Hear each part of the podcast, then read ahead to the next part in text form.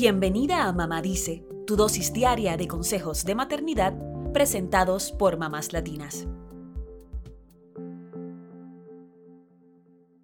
Es posible que hayas oído hablar de la depresión postparto y que tengas al menos una vaga idea de lo que es. Sin embargo, hoy hablaremos de un término que está menos difundido, pero que podría ser igual o más común que la depresión postparto, la depresión prenatal.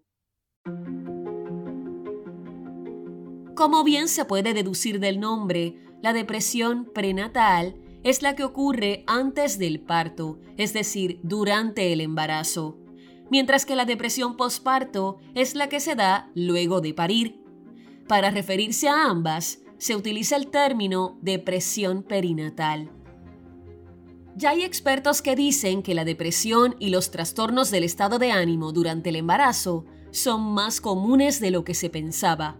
En Estados Unidos, casi una de 20 mujeres sufre depresión durante el embarazo y entre un 10 y un 20% desarrollarán un trastorno del estado de ánimo.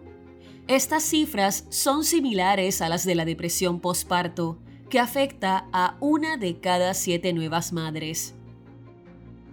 En términos generales, la depresión provoca tristeza continua y pérdida del interés en cosas que se solían disfrutar.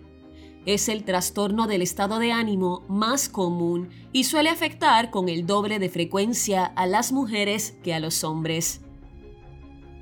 Ni la depresión prenatal, ni la depresión postparto, ni la ansiedad durante el embarazo son provocadas por algo que la madre haga o no haga. La verdad es que no hay una causa particular para ninguna de ellas son condiciones médicas y son el resultado de una serie de circunstancias físicas, emocionales y ambientales.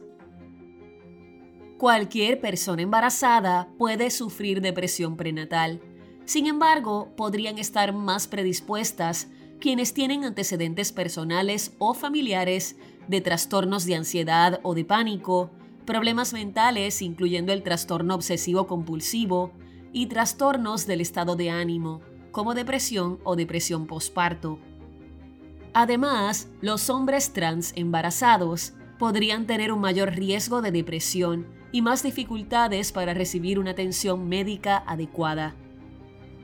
También podrían tener una mayor predisposición de sufrir depresión prenatal las personas que están embarazadas de un bebé con necesidades especiales o con problemas de salud quienes tienen mucho estrés. Puede ser por un divorcio o por problemas financieros, laborales o de salud.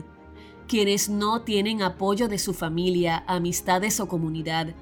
Alguien que tiene un embarazo no deseado o no planificado. Quien espera un embarazo múltiple.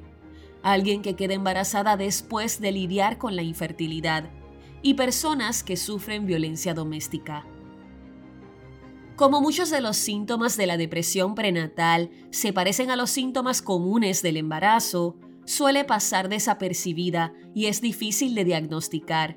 Sin embargo, los síntomas más comunes de la depresión prenatal son ansiedad intensificada, llanto constante, dificultades para dormir o permanecer dormida, cambios en el apetito, pérdida o aumento de peso no relacionados con el embarazo, agotamiento y poca energía, dejar de disfrutar actividades que solía amar y problemas para conectarse con su bebé en desarrollo.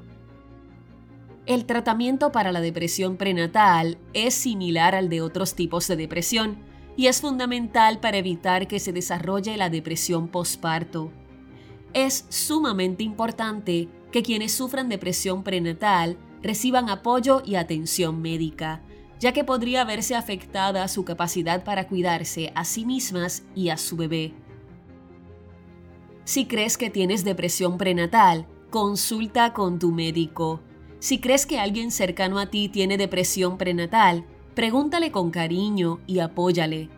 Y si tienes pensamientos suicidas o ideas de afectar a tu bebé, llama a la Línea Nacional de Prevención del Suicidio al 1-800-273 8255. Está en cada uno de nosotros ayudar a que se eliminen los estigmas que existen contra las enfermedades mentales.